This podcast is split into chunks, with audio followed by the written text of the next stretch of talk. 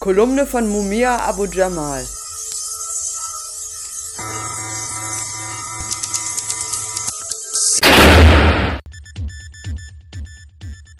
Memorial Day. Governments determine what day becomes a holiday. They declare what they will and won't honor. They close their offices on such days and an obedient media. In der Regel bestimmen Regierungen, welcher Gedenktag als gesetzlicher Feiertag begangen werden soll. Dazu gehört festzulegen, wer oder was an einem bestimmten Datum geehrt wird. An solchen Tagen bleiben Behörden, Schulen und Geschäfte geschlossen und die elektronischen Medien folgen gern der ihnen auferlegten Gehorsamspflicht und richten ihre Programme danach aus. Zum Beispiel strahlten die US-Medien am letzten Memorial Day vorwiegend Kriegsfilme aus, also jene Art von Werken aus der Traumfabrik Hollywood, die produziert werden, um die Schlachten zu heroisieren. Letztendlich haben nur wenige Kinofilme vermocht, den Horror, den Gestank und den Höllenlärm des Krieges realitätsgetreu einzufangen. Denn Krieg ist ja am Ende nichts anderes als legalisierter Massenmord, voller Grausamkeit und Tod. Doch Hollywood füllt vor allem die Köpfe junger Zuschauer mit einer verlogenen Ideologie aus Heldentum, Patriotismus und kruden Nationalismus.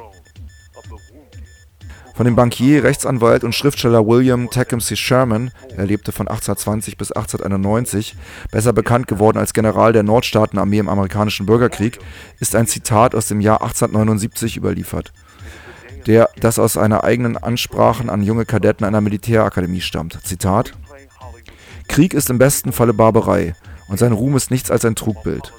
Nur jene, die weder Gewehre abgefeuert noch je die furchtbaren Schreie und das Stöhnen der Verwundeten gehört haben, dürstet es nach Blut, und sie verlangen nach immer mehr Vergeltung und Verwüstung.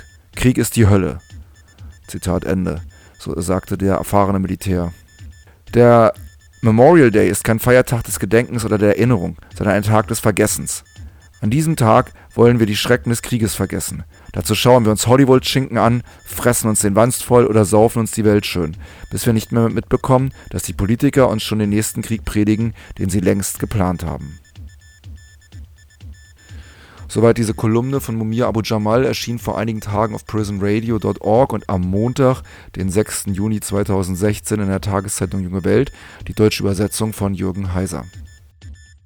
From Imprisoned Nation. This is Mumia Abu Jamal.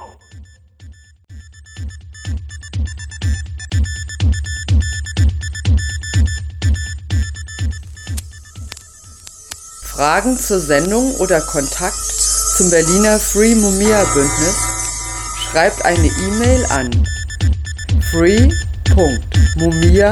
at gmx.net.